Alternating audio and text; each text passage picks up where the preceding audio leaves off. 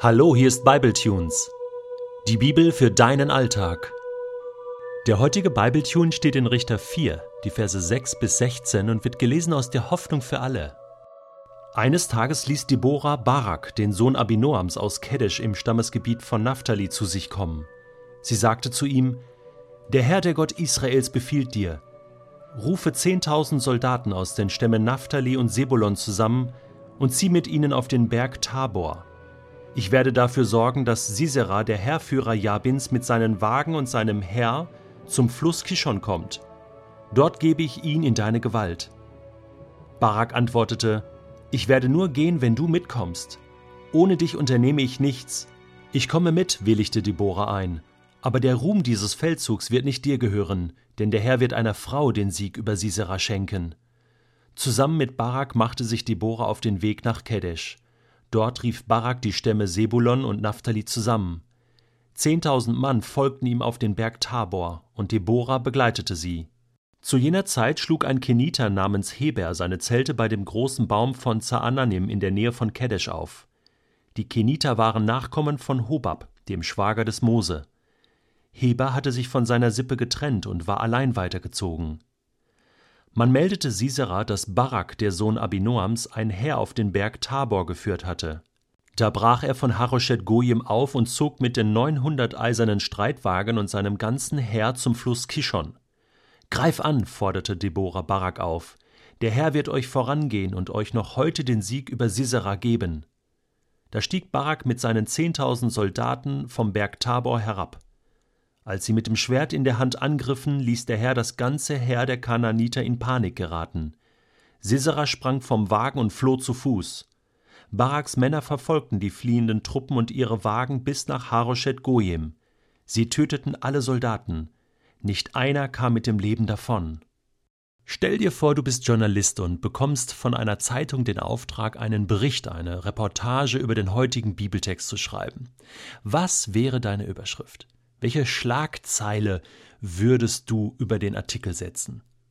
In meiner Bibel steht die Richterin Deborah und der Herrführer Barak. Ich meine, das ist sehr neutral gehalten, das sagt ja eigentlich gar nichts aus. Du würdest sicherlich etwas Reißerisches wählen, zum Beispiel Supergirl Deborah hilft Memme Barak, ja? Man muss sich ja schon fragen, was ist nur mit diesem Barak los? Wie hat der es überhaupt geschafft, Herrführer zu werden? Ich meine, Deborah hat die Tapferkeitsmedaille verdient, aber nicht Barak. Wie konnte es nur so weit kommen?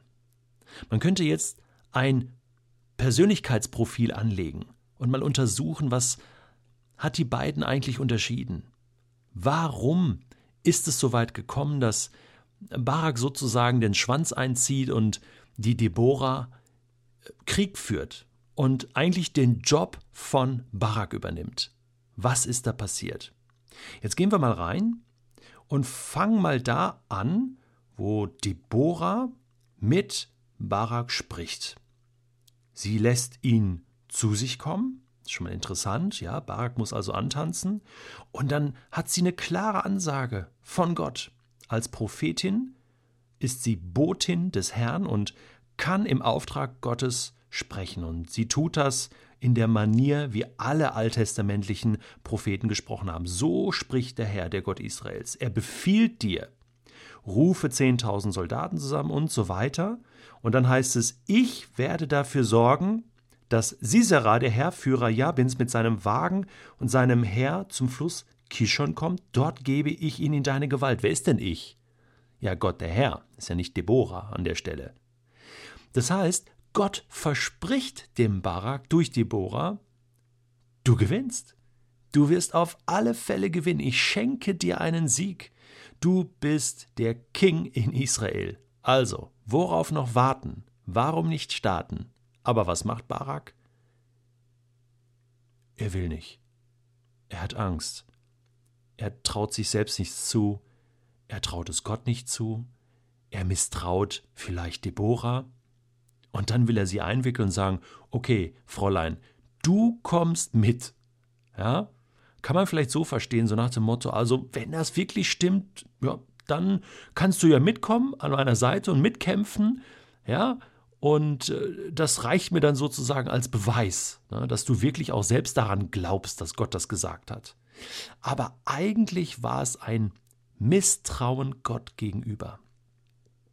Gott sagt ihm ganz klar, hey, du gewinnst. Und Barak sagt, hm, ich weiß nicht. Also ich bin dann mal lieber in der zweiten Reihe, ne, wenn es dann gegen diese eisernen Streitwagen geht. Das ist die Realität. Total schwaches Selbstwertgefühl, zaghaft, passiv, versteckt sich hinter jemanden, möchte lieber im Hintergrund bleiben, das ist dann so ein Satz, der dann gerne fällt. Und eigentlich peinlich, denn Deborah muss ihm sagen, okay, äh, du wirst aber dann nicht den Sieg davontragen. Du wirst zwar mitkämpfen, aber Gott wird eine Frau schicken, die dann Sisera besiegen wird. Das ist dann später Jael. Das lesen wir noch im Buch der Richter. Ganz anders Deborah. Ihre Aura, ihre Überzeugung, ihre Gewissheit, die sie in Gott hat. Sie ist klar, sie ist mutig, sie vertraut Gott, sie geht voran, sie gibt Gott die Ehre. Sie sagt, okay, natürlich komme ich mit, ich kämpfe gerne an deiner Seite. Ne? Äh, sie, sie ist total überzeugt von der Sache mit Gott und handelt als ein Vorbild. Die Realität ist dann am Ende die.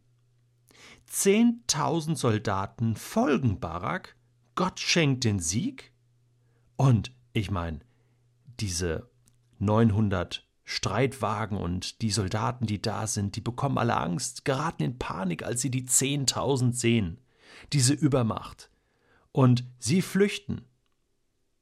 Das heißt, am Ende kommt es genau so, wie Gott es vorausgesagt hat. So als ob Gott ihm sagen wollte, siehst du, Barak, hat doch alles geklappt. Ist doch wunderbar gelaufen. War doch gar nicht so schlimm, oder? Barak, das hättest du auch alleine hingekriegt. Hör doch das nächste Mal auf mich.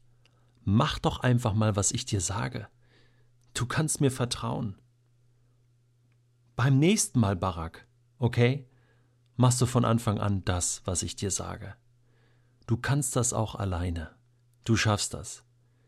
Ich habe dich begabt und befähigt und dich berufen. Vertraue mir. Weißt du, ich kenne dieses Barak-Syndrom auch in meinem Leben.